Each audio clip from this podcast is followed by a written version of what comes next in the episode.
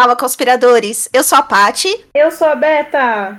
E eu sou a Tassi. Uhul. E juntas nós somos o Pode Conspirar, o seu lugar na internet para falar sobre teorias da conspiração e outras coisas estranhas. Bom, no episódio de hoje a gente vai usar bastante a nossa imaginação, porque é um daqueles episódios com a bizarrice que a gente gosta.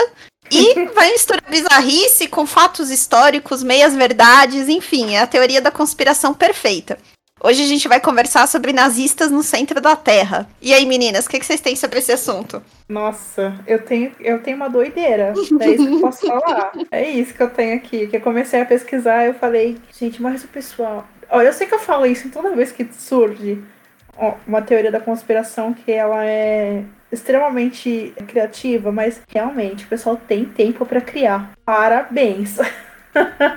Parabéns. Não, né? Vocês estavam inspirados demais, é demais. Olha, naquela, nessa, né, na época né, que começou a surgir essa teoria, não tinha internet, galera. Assim, eu fiquei impressionada com, a, com, a, com essa possibilidade de, ter esse centro da Terra com nazistas, de ter uma base na Lua com os nazistas, porque realmente o pessoal não tinha muito mais o que fazer. Mas, vamos lá, o que, que vocês acharam? Olha, eu vou, vou falando, vamos falando aí e eu vou complementando vocês. Tá bom. Então, vamos começar já logo pela parte mesmo da Terra Oca, né? Que é, que é o centro do, do nosso podcast hoje. O que que acontece? Lá no final dos últimos anos de reinado do Hitler, né? Ele acabou se escondendo lá em um, um, um no bunker, no seu bunker em Berlim. E aí a teoria surge desse, desse fato, né? Que ele teria se escondido, mas que para poder escapar escapar mesmo, assim, enfim. Ele teria se rendido à clandestinidade e com isso ele teria pegado um, um avião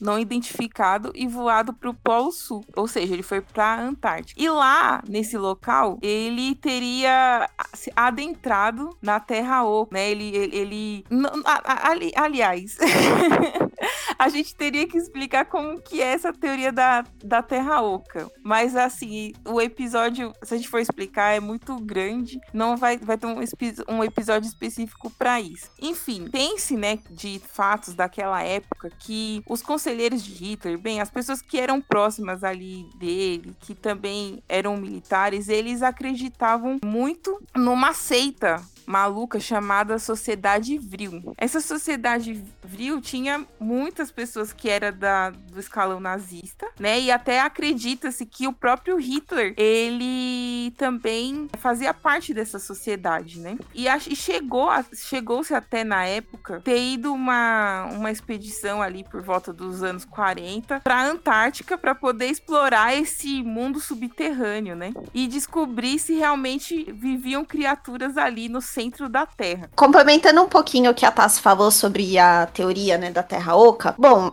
realmente é uma teoria muito comprida. E para finalidade do episódio de hoje, basta a gente dizer que esses grupos, assim como a sociedade vril, acreditam que a Terra não é rochosa no seu centro, mas sim que ela é oca, né, como o nome da teoria já diz, e que vivem várias criaturas no centro dela. E, por incrível que pareça, isso foi uma coisa que me surpreendeu muito durante a pesquisa, o nazismo, os nazistas e o nazismo em si era construído em cima de várias teorias desse nível. Alguns registros que dizem que Hitler realmente realmente acreditava que a Terra era oca e que, inclusive, eles chegaram a fazer uma, uma, uma missão, uma expedição acreditando nisso, né? Que eles acreditavam que a, que a superfície da Terra é, na verdade, que a Terra seria côncava e com, uma, e com um interior oco. E aí, um dia, eles usaram essa teoria aí, né, da Terra, da Terra côncava para tentar espionar as, as, tropas britânicas.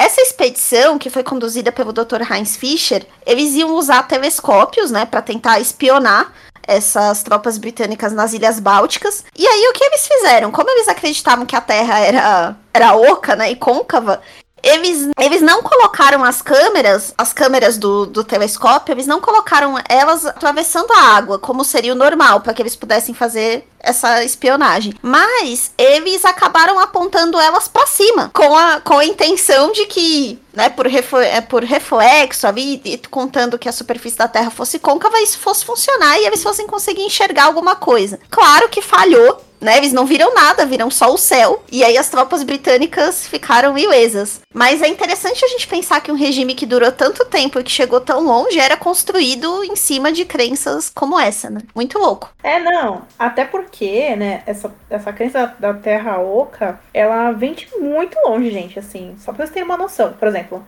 na mitologia grega, a gente tinha que o Orfeu, né, ele tenta resgatar é Eurídice do inferno subterrâneo. Então, para resgatar alguém lá de baixo, lá embaixo deveria o quê? Ser oco, né? É, por exemplo, dizia-se dizia também que os faraós do Egito comunicavam-se com, com o submundo, uma passagem, através de túneis escondidos nas pirâmides, ou seja, dentro do centro da Terra. Tem ainda os budistas que acreditam ainda que é, milhões de pessoas vivem num paraíso chamado é, Agatha, que também é, é no centro da Terra. Então, assim, foi uma, uma ideia que vem sendo construída durante muito, muito, muito tempo, né? O que eu achei aqui das minhas coisas, eu achei super interessante, porque assim, não faz muito tempo que foi descoberto, eu tenho aqui, vou postar para vocês depois o link, que é um mapa do Terceiro Reich, no qual mostram várias passagens secretas descritas por essas, esses boats alemães, né, esses barcos alemães que faziam esses tipos de, de expedição, para tentar acessar a entrada da Terra Oca. Simplesmente assim. E aí é um, é um mapa que é bem completo, bem completo, e ele mostra ambos os hemisférios bem descritos com várias passagens secretas e até mesmo aponta assim o misterioso reino de Agatha, que é o que o, o budismo acredita. O que eu achei aqui bem interessante também é que tem uma carta é, escrita em 2 de março de 1985, que é que foi escrita por Karl Unger. Alemães, me perdoem, mas a minha pronúncia em alemão é péssima porque eu não sei nada tá bom? Então quem souber alemão, me desculpa. que tava a bordo de um desses navios de expedição que cujo nome era o U-Boat alemão 209, que era comandado por Heinrich Broda, no qual ele afirma que a tribulação havia chegado no interior da Terra e que eles não consideravam chegar nas costas vizinhas. Então eles tinham conseguido acessar a Terra Oca segundo essa carta. E a carta tá aqui escrita. Depois, bom, tá o quê? Tá, tem uma parte que tá em alemão, tem uma parte que tá em inglês. Depois vocês podem ler tranquilamente. E tem um site dedicado à, à Terra Oca, que eu vou deixar aqui também, que tem essa carta traduzida, certo? E você pode acessar detalhando mais curiosamente, o que tem dentro desse, desse interior da Terra. Mas o que mais me assusta foi que existem muitas convergências entre os mapas que tinham os nazistas em si, entre os mapas que também tinham a ver com, os, com o registro budista, né? Porque também tem. E isso vai ficando cada vez mais bizarro, porque chega na década de 1960, tem um, um satélite chamado ESA, né?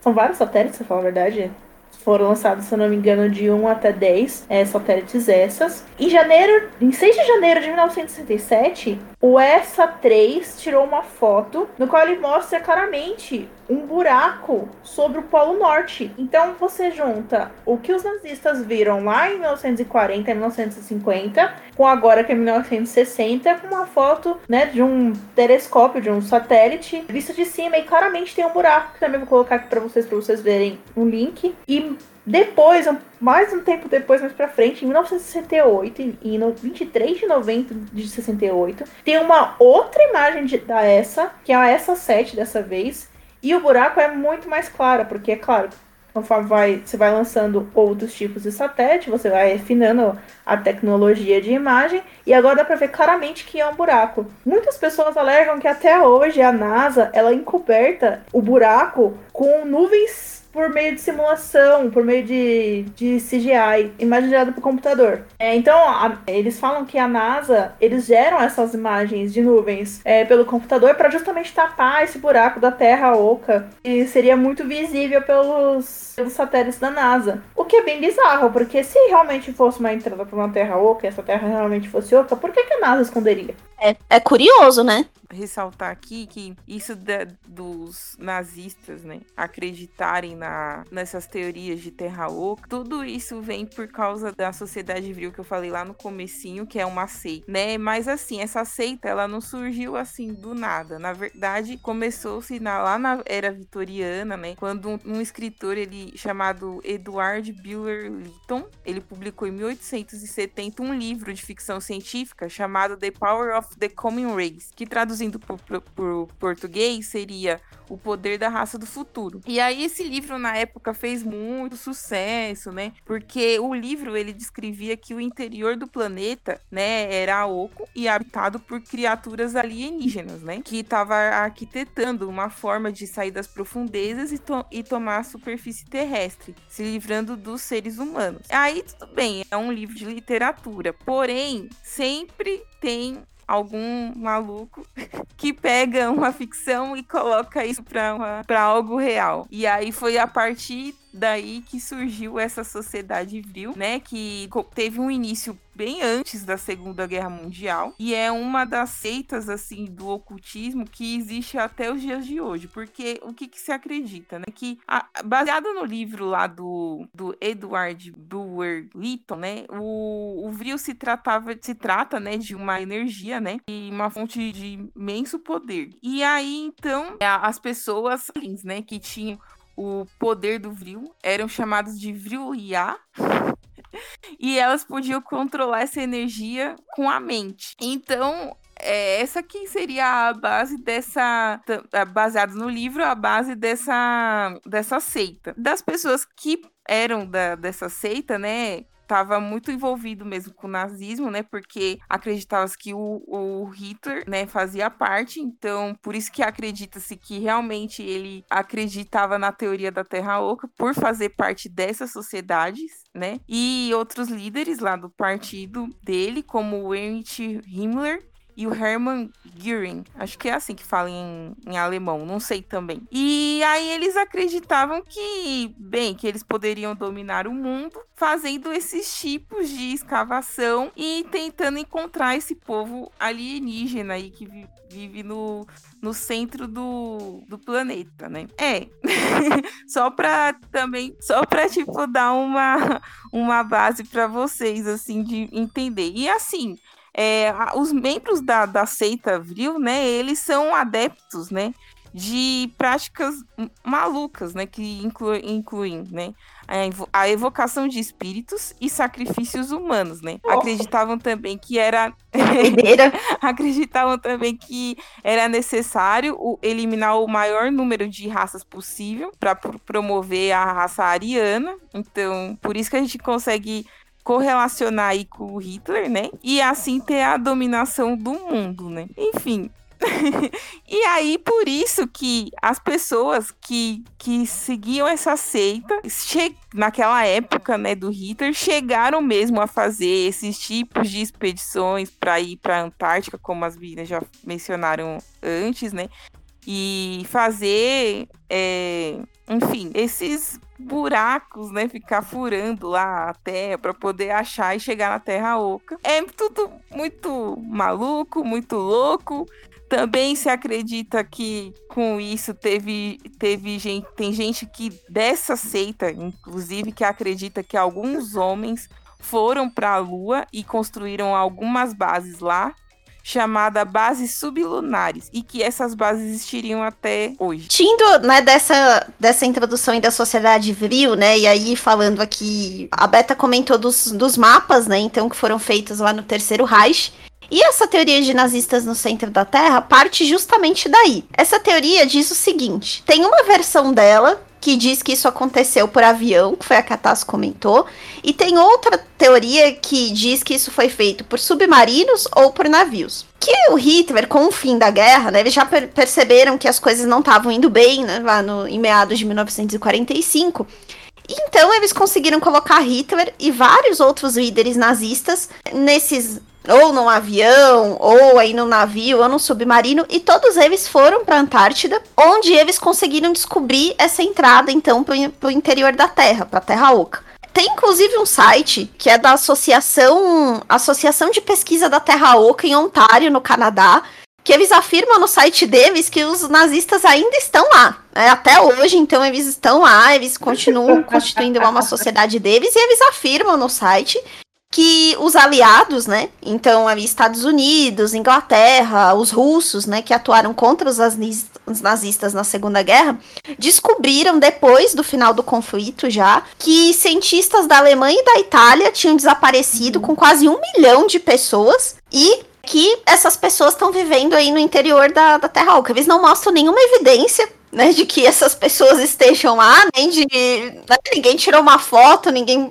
né, tem, tem nada dessas pessoas que estão lá, mas eles falam que estão lá. E o que é engraçado dessa teoria, né, que é por isso que eu comentei na, na introdução que ela pega meias verdades, é porque realmente existiram expedições nazistas para a Antártida, mas num contexto muito diferente do que eles contam. Essa expedição que realmente existiu, essa expedição ela aconteceu entre 38 e 39, então foi dezembro de 1938 e abril de 1939. Só que essa expedição para a Antártida, ela aconteceu com uma finalidade pelo menos a principal, nada a ver com guerra. Eles estavam preocupados em expandir a indústria de caças-baleias, de óleo de baleia. É, a indústria de caça de baleia movimenta milhões, uhum. é uma indústria muito grande, e naquela época era mais ainda, porque eles usavam óleo para produção de margarina, produção de lubrificante e glicerina para fazer explosivo. E, como todo mundo sabe, né, relembrando lá da, da história da Segunda Guerra, a Alemanha ela já vinha numa trajetória de tentar fortalecer a indústria deles, de tentar realmente fortalecer o país, porque eles já sabiam que tinha um conflito vindo ali, um conflito grande.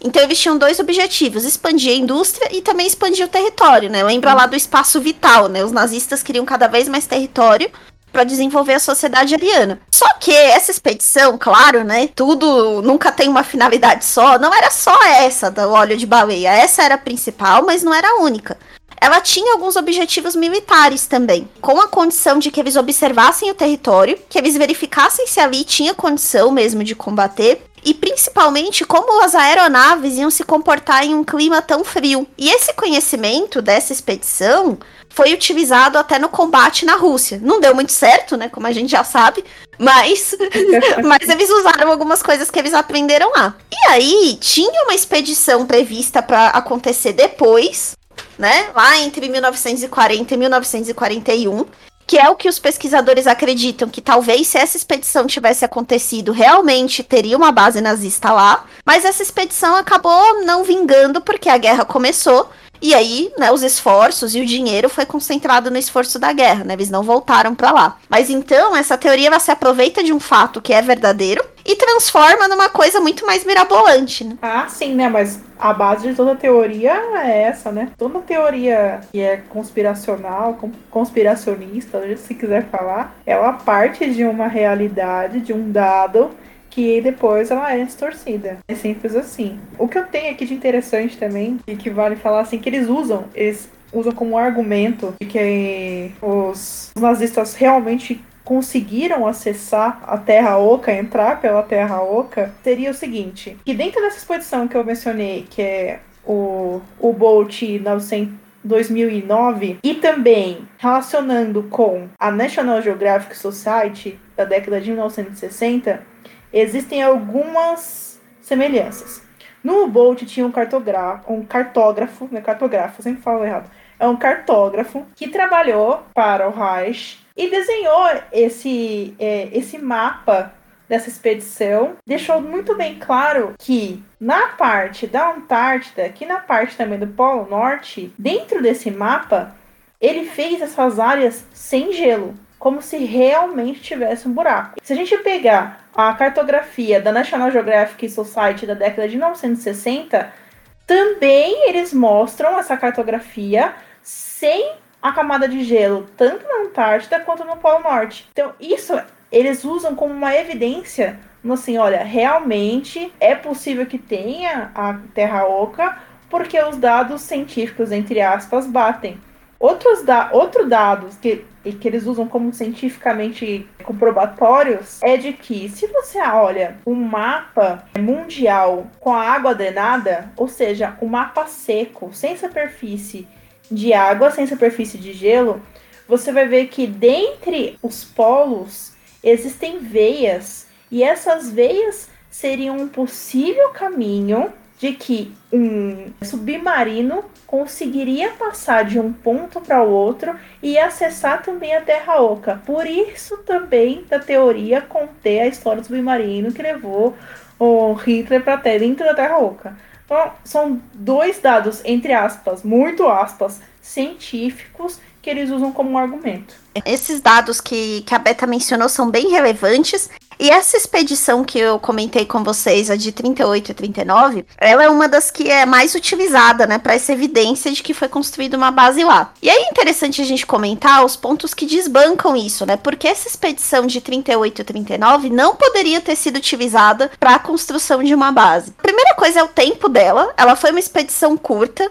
né? Então ela foi de dezembro então de 38 até abril de 39. É um tempo de expedição muito curto e pelos logs de viagem que se encontraram, muito tempo dessa expedição foi passado em outras atividades, como exploração, coleta de amostras. Os pesquisadores eles fizeram um trabalho de tirando todas essas atividades aí aleatórias, eles teriam cerca de um mês para construir uma base, o que é pouco provável. Mesmo com a eficiência alemã, seria difícil construir uma base em um mês. E, além disso, não tem nenhuma evidência de que o navio carregava equipamento necessário para construir esse tipo de, de base, que não é um equipamento leve, né? É, os autores, eles calculam também que seria um trabalho, assim, seria um trabalho sobre-humano. Primeiro porque, na melhor das circunstâncias e sem nenhuma carga pesada, e lembrando que os, os alemães não sabiam o que tinham lá, então eles foram lá para explorar, e aí você já ir para um lugar para explorar e construir uma base é uma coisa né, complicada. E na melhor das circunstâncias, sem conhecer direito o terreno e sem uma carga pesada, teria os alemães teriam levado cerca de 10 dias para chegar até a cadeia de montanhas em que eles dizem que está a passagem subterrânea e outros 10 para voltar. Considerando que eles tiveram aí um período de um mês livre para construir essa base, com 10 dias para ir, 10 dias para voltar, sobram 10 dias para construir uma base. E se eles tivessem que transportar um equipamento pesado, talvez esse tempo fosse ainda maior né? E não tem como construir uma base sem equipamento, né? Nossa. Então, não tem. Então, assim, a teoria é completamente improvável. E até essa teoria que falam sobre submarinos, né? Que o Hitler ele teria chegado lá é, com submarinos também. Uma coisa que é muito importante a gente falar é que essa, essa expedição que supostamente aconteceu por submarino foi no meio do inverno, em que as condições de navegação são péssimas. E, e, assim, por mais que é legal a gente falar isso, na Segunda Guerra existiu sim espionagem abaixo do gelo. Então, né, soviéticos, nazistas usaram isso, submarinos iam abaixo do gelo para não aparecerem no radar. Só que o submarino ele precisaria subir a cada dois dias, porque naquela época não existia tecnologia para limpar o oxigênio dentro do submarino, como existe hoje. Então, a cada dois dias ele precisaria subir, o que já comprometeria bastante o sigilo aí da missão, né? Foi utilizada para isso. Sim, e que essa base, tipo, quem se quem criou essa teoria, né, se baseou nas imagens obtidas através do Google Earth. porém, porém, sempre tem um porém, né? é um, um geógrafo britânico chamado Richard Waller da Universidade de Kiel, declarando ao, a um jornal britânico chamado Daily Star, disse que aquela uma cor escura que se avista aí na região onde a teoria aponta que é uma base nazista, né? Que na verdade aquilo é uma bacia do lago na encosta da montanha, onde o gelo do lago e a neve que rodeia derreteram parcialmente e ficaram saturados. E daí por isso apresenta-se uma cor mais escura, porque onde está o desenho da pirâmide, né? É mais escuro a localização. Inclusive eu cheguei a ver no, no site, eu vou deixar também o link para vocês, né? É um site, inclusive, não é nem daqui do Brasil, é um site de Portugal. Né, e mostra lá a imagem, enfim, que é baseada aí nessa teoria, entendeu? Mas enfim, foram se basear numa imagem do Google Earth. Só isso que eu queria falar. tem que ter pirâmide, tem que ter um triângulo. Pelo menos um triângulo tem que ter. Toda a teoria da conspiração tem que ter um triângulo. Bom, então, além dessa expedição de 1938 e 1939, tem um segundo evento que motiva muito essa teoria da conspiração aí na Antártida, que esse já aconteceu em 10 de julho de 1945, que foi dois meses depois é, da rendição da Alemanha. Bom, o que aconteceu então nessa data, né? Um, um navio alemão, um U-Boat, o U-530, ele entrou na Argentina pelo Mar del Plata. O, cap o capitão Ver Otto Vermuth e não se sabe por quê, né? Eles tinham aí essa esperança de serem bem recebidos, aí de serem rendidos lá na Argentina, né? E a partir dessa chegada desse navio até lá, começou várias especulações. É, algumas pessoas falaram que esse, esse navio seria o que tinha deixado Hitler lá, então, na Antártida, né? E aí depois só veio esse restante aí da, da tripulação para Argentina. E a, né, os mais criativos ainda falam que além do Hitler tava Eva Braun, o Bormann e outros líderes, né? Que eles teriam ficado. Alguns dizem que lá na Antártida e outros já dizem que foi na Patagônia. Que o Hitler ficou na Patagônia e que lá eles estabeleceram uma nova. um novo Reich. é, essa, esse capitão do navio ele foi interrogado na época né? Então, tanto, tanto a Marinha da Argentina quanto até a Marinha Britânica chegou a, chegou a interrogar nessas pessoas que, que estavam no navio. E aí, os teóricos da conspiração, eles fazem algumas interpretações, assim, muito loucas desses depoimentos. É, o que a gente percebe nessa história do, dos nazistas no centro da Terra, e, e, isso vocês vão perceber ao longo desse episódio, é que existem livros sobre isso, mas um autor copia do outro. Algo muito parecido com o que a gente falou no Triângulo das Bermudas. Então, uma afirma que foi desse jeito e os outros vão falando que também foi desse jeito e assim vai. Então, uma pessoa que era um. que era inclusive um refugiado polonês.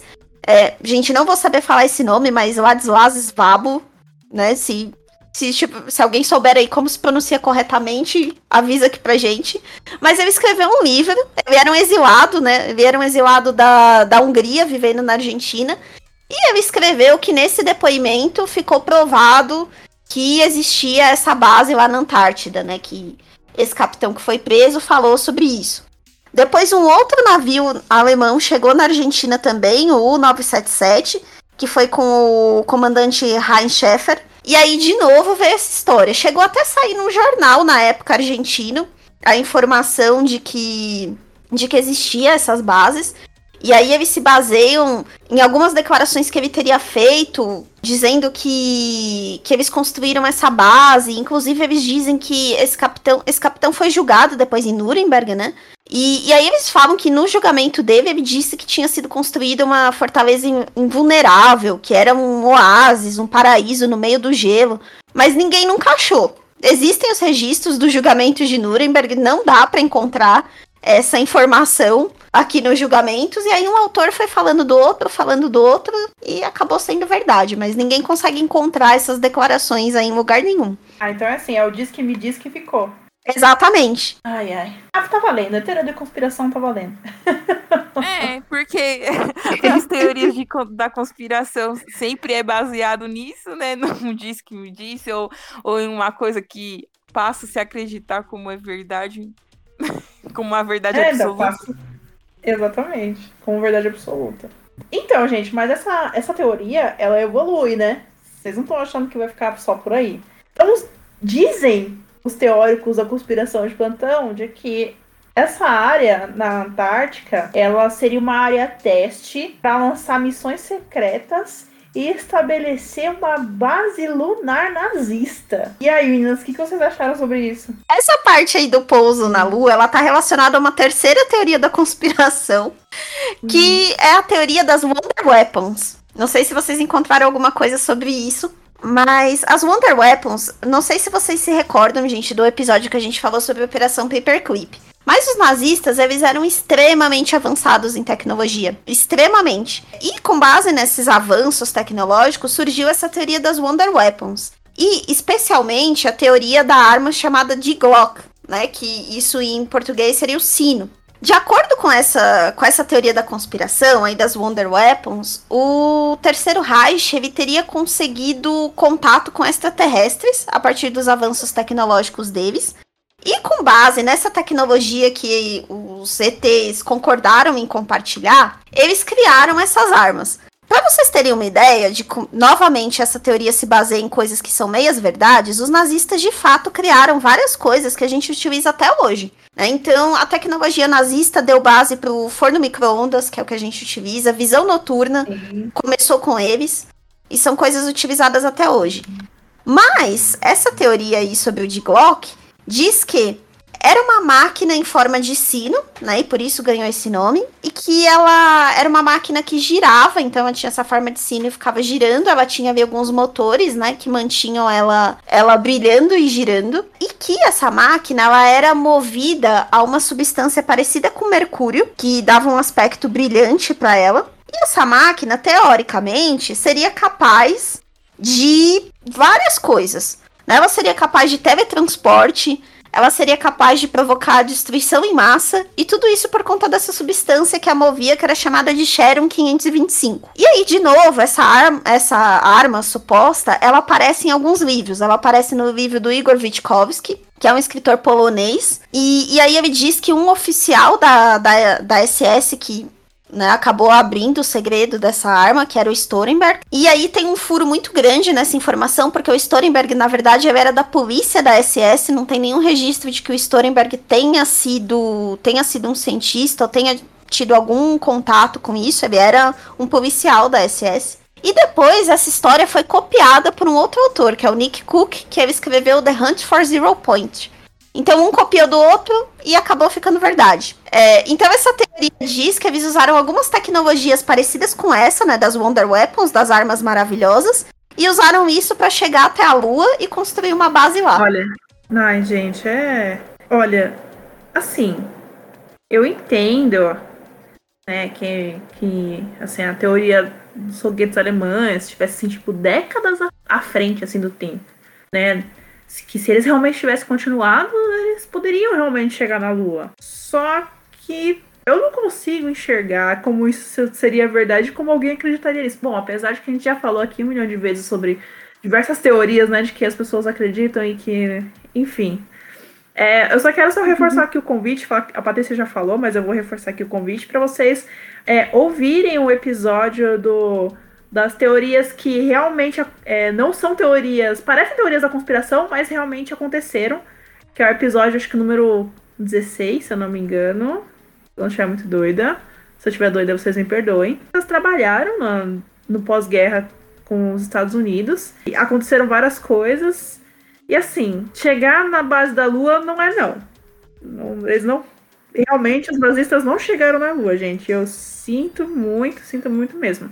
Existe um cara chamado Vladimir Terziski, que ele é da Bulgária, que ele é um teórico da conspiração que ele é realmente é dedicado a descobrir afirmações bizarras de que os cientistas nazistas colocaram alguma coisa na Lua. Ele dedica o tempo a isso, certo? Ele é engenheiro e físico, o que me deixa muito triste.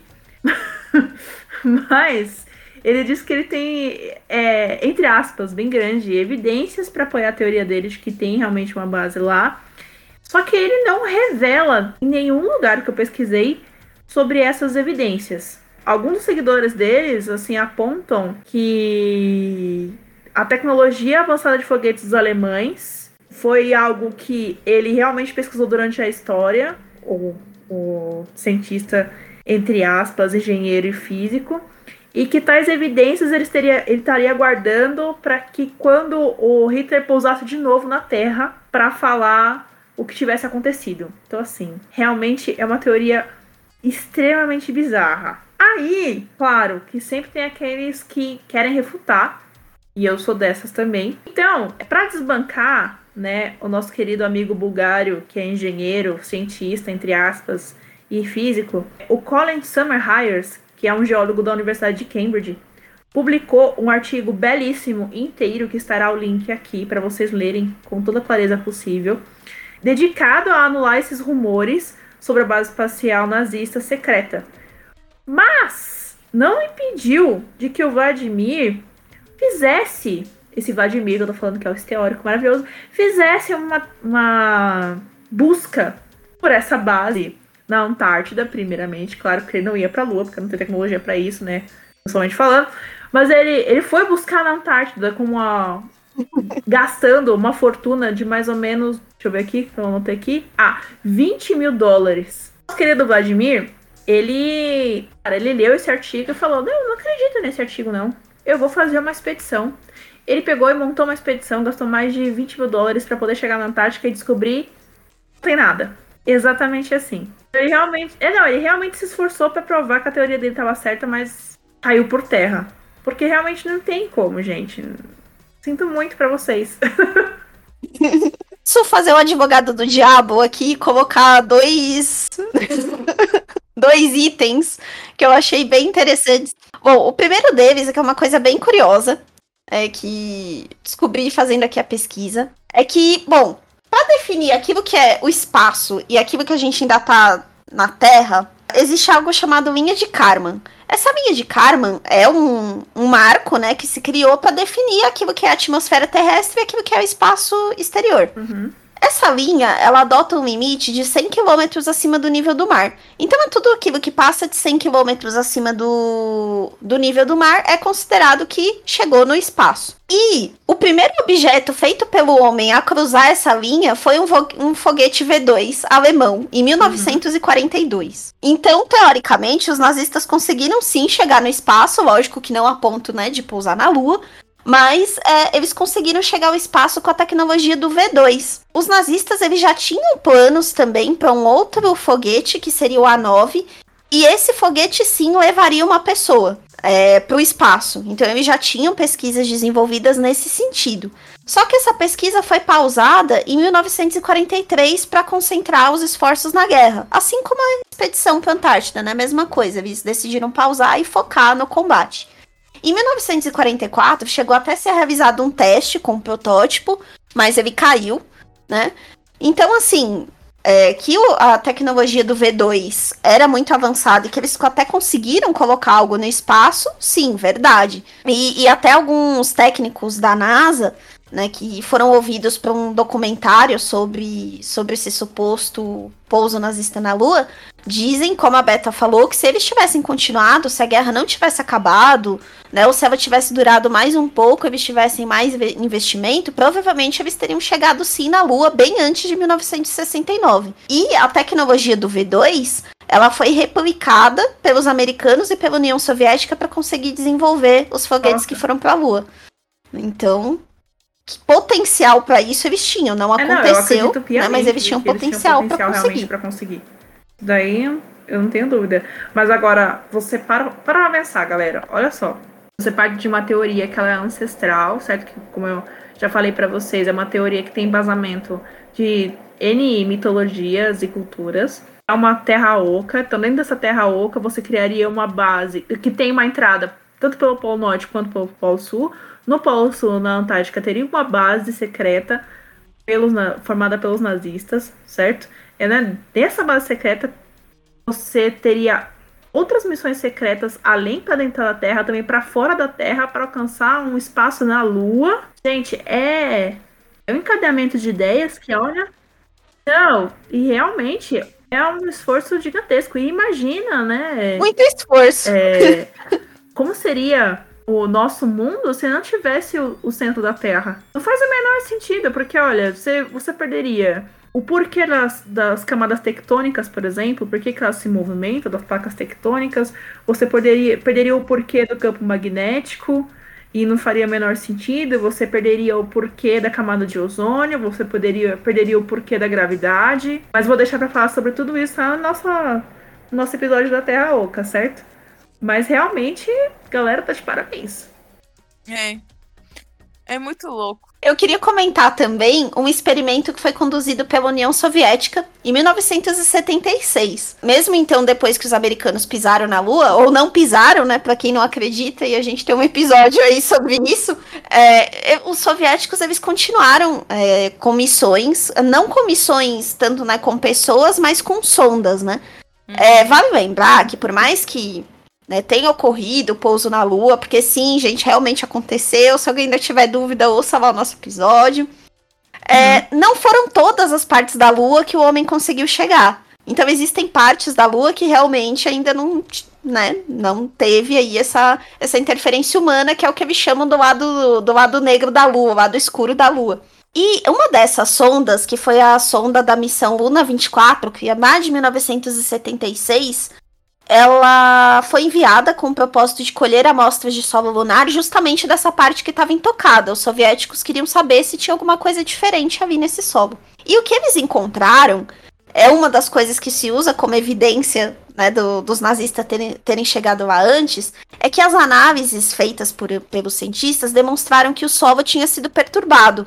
Ou seja, partículas que estavam lá no fundo foram para a superfície. Isso significa que algo, né, ou alguém causou essa perturbação no solo. E aí é uma das evidências que eles usam para dizer que os nazistas chegaram lá. Mas até aí, gente, pode ter sido N coisas, né? Não significa nada na realidade. Hum, não, é. Pode, pode ter sido, sei lá, é, algum, algum pedaço de asteroide, algum pedaço. Pô, eu não sou astrônoma, então eu não sei o que eu tô falando. Mas pode ser algum tipo de. Algum. Ah, vai saber. Não se sabe, ué. Até a remexida pode ser N coisas. Vocês encontraram alguma coisa sobre os UFOs? Sobre. Na realidade, o que eu achei é que, é, bom, dentro dessa teoria da Terra Oca e que os nazistas estariam dentro da Terra Oca, um desses partidos seria de que dentro dessa Terra Oca uh, existiriam discos voadores, né? Existiriam OVNIs e viriam de, de, exatamente dentro da Terra, não de fora, Sim. e que seriam teriam sido enviados por tribos altamente evoluídas que teriam contato com os nazistas para poder explorar a Terra. Enfim, é sobre isso que eu achei. Ah, eu encontrei aqui é, algumas coisas comentando sobre esse envolvimento aí dos UFOs. Essa história do envolvimento uhum. dos nazistas com extraterrestres, ela é bem, bem antiga. Né? E aí vai tanto dessa, dessa questão da Terra Oca, como a própria tecnologia que eles desenvolveram até dos foguetes V2. Né? Alguns teóricos da conspiração dizem que eles só conseguiram chegar nesse nível de tecnologia porque eles conseguiram contato com extraterrestres. E foram os extraterrestres que cederam essa, essa tecnologia para eles. Mas, essa história aí dos nazistas e dos extraterrestres, isso vai depois da guerra. Mesmo depois que a guerra acabou, essa história continuou rodando por aí. É, tanto que alguns neonazistas isso lá a partir da década de 70, eles começaram a dizer que existe um batalhão, um último batalhão, que seria uma força nazista militar combinada com extraterrestres que um dia vai retornar e vai tomar todo, todo o poder. É importante a gente comentar essa, nessa teoria aí dos extraterrestres e dos nazistas que em alguns momentos de combate, isso durante a Segunda Guerra e um pouquinho depois no final, em uma das operações que os Estados Unidos realizaram no realizaram na Antártida, que foi a Operação High Jump, que foi já lá em 1948, quase década de 50, eles perceberam alguns objetos não identificados que eles chamavam de Foo Fighters, que eram alguns objetos que eles não conseguiam identificar o que era, mas que supostamente eram objetos hostis e que eles acabaram não é, não prosseguindo em algumas etapas da missão por isso. Eles encontravam esses objetos, eles não sabiam o que era, e acabou ficando aí esse registro de não identificados. Algumas pessoas relacionam esses objetos não identificados que atrapalharam a Operação High Jump com é, discos voadores nazistas. Então, que seria uma ofensiva extraterrestre comandada pelos nazistas para tirar os americanos de lá. É, então foi exatamente isso que eu achei, né? Que eles acham que, por exemplo, na, em 1940, é, nos Estados Unidos, nessa década de 40, 50, é, ocorreram muitas aparições de OVNI, né? E eles alegam que essas aparições de OVNIs realmente estão interligadas com os nazistas. E pelos nazistas terem contato com os alienígenas. Eu falei, gente. Tem um registro de uma, de uma queda de objeto não identificado perto de Roswell, um pouquinho antes, é, em que eles dizem que o objeto tinha uma forma parecida com a de um sino. Aí pronto, né? Já ligaram o de Glock com UFOs e Roswell, enfim, tudo culpa dos nazistas. Gente, é isso. Pronto, descobrimos. é, gente, falando sobre essa parte dos nazistas terem tido contato com extraterrestres, né? Tem uma teoria que diz que em 1935 os nazistas iniciaram o desenvolvimento de um disco voador alimentado por campos eletromagnéticos. Inclusive, esse disco voador se chama Raunebu, né? E, e, ele tem. Ele, esse nome foi dado a ele em homenagem à cidade de Raunenburg, no noroeste da Alemanha. Esse é, disco voador também seria movido a antigravidade, né? E eles teriam feito um teste nessa cidade, né? Na na qual homenagearam o objeto, e lá teria o objeto atendi, é, atendido, a, atingido, na verdade, o, nome, é 4.800 km por hora. E em 1942, eles desenvolveram o Haunebu 2, né? E o maior diferencial dele seria a capacidade de voar por desconcertantes 55 horas seguidas e que era o oposto do que o, a primeira nave, né, o Raunebu, fazia, que era no limite de 18 horas. Tem isso também. Não, e a gente aqui fazendo um avião, né, para ir pro Japão de 31 horas. Né, e tem que parar, você, 31 horas quebradas, você tem que parar, acho que se não me engano, acho que é na, na África, na Etiópia, você faz uma pausa, ou então tem outro lugar também na Europa, se eu não me engano, eu não sei qual é o aeroporto. Você pausa, troca de avião e depois vai pro Japão. Gente, olha aí, ó. Com essa aeronave, 55 horas sem parar, era. Papum! Você vai e volta. Olha que maravilhoso. Quem dera, né? Uma coisa legal de comentar também é. Vocês veem, né? Como algumas coisas aparecem só muito tempo depois, mas em 2017 foi localizado é, no Polo Norte uma, uma pequena base alemã. Né? Isso levou aí os, os conspiracionistas ao delírio. Ah, Só que não. não era bem uma base, assim. Base é uma coisa muito é, é muito elogio porque eles encontraram. Na realidade, essa construção que eles acharam lá e que os conspiracionistas falam que foi uma base, que realmente eles encontraram, tanana, não é bem uma base. Ela era, ela foi construída em 1942, um ano depois então que o Hitler invadiu a Rússia, e ela foi construída basicamente como uma estação do tempo para monitorar o clima. Então ela não tinha nada a ver com combate militar. É, quem ficava lá eram cientistas, é, monitorando o clima e comentando anomalias, né, já direcionando ali o, o exército para alguma mudança climática mais drástica. E essa base, ela também acabou de um jeito nada glamouroso aí pra teoria. Ela foi abandonada porque alguns cientistas que estavam na base, eles pegaram uma intoxicação alimentar por carne de urso que eles comeram. E, e aí, em 1944, eles foram retirados de lá porque eles estavam doentes com essa infecção alimentar. E depois disso eles não voltaram mais, né? A guerra já tava ali na fase final, já não tava indo bem. E ninguém nunca mais ocupou. Então, né, ficou lá uhum. abandonado. Mas tá bem longe de ser uma base que leve pro centro da Terra. A realidade é bem menos glamurosa. É, então, uma base que você consiga fazer testes pro interior da Terra e testes para fora da Terra. Não, não. Acho que é muito, não tem como não. Gente, esse assunto, ele me deixou confusa de uma tal maneira porque ele, ele tem tanto. tantas veias, né? Ele se abre tanto. Eu acho que eu fiquei, eu fiquei mais confusa para estudar esse tema do que para estudar o QAnon. Pois é, e, e, engraçado que assim, cultura pop é bem forte, né? Esse tema aí dos nazistas no centro da Terra. Tanto que tem filme, né? É, até se vocês tiverem a curiosidade de ver, existe um filme que é uma, uma comédia de nazistas no, no centro da Terra. E aí esse filme, ele conta a história de uma, de uma expedição que está acontecendo na Antártida, né? Então eles se baseiam super nessa teoria aqui que a gente contou no episódio. É um grupo de pesquisadores. E aí esse grupo é sequestrado e eles são levados por soldados para um esconderijo no centro da Terra. E aí lá eles descobrem que tem toda uma sociedade nazista ainda acontecendo lá. E eles querem criar o Quarto Reich. E tem um segundo filme que também que o nome dele original é Iron Sky, né? Então, mas aqui em português ele foi traduzido como Deu a Louca nos Nazis. E aí esse já se baseia na segunda teoria de que tem bases no espaço. Então, quem tiver aí curiosidade de ver essa que teoria de, retratada de uma forma mais, mais engraçada, tem esses dois filmes que falam sobre isso. Não, aí vocês vão se aprofundar bem no assunto, porque realmente é, é espantoso o quanto é confuso e o quanto o pessoal é criativo. Bom, galera, então aqui nós exercitamos várias teorias da conspiração diferentes. A gente falou de extraterrestre, falou de terra oca, né, falou de Segunda Guerra. Essa teoria é assim mesmo, é uma teoria super confusa, com, com várias evidências soltas. É, mas é interessante, né? Envolve aí alguns fatos interessantes que realmente aconteceram. E se vocês quiserem saber mais, existem vários materiais, né? Esse artigo que a Beta mencionou é muito bom. Ele explica direitinho a sequência dos acontecimentos, com foto. Vale a pena ler.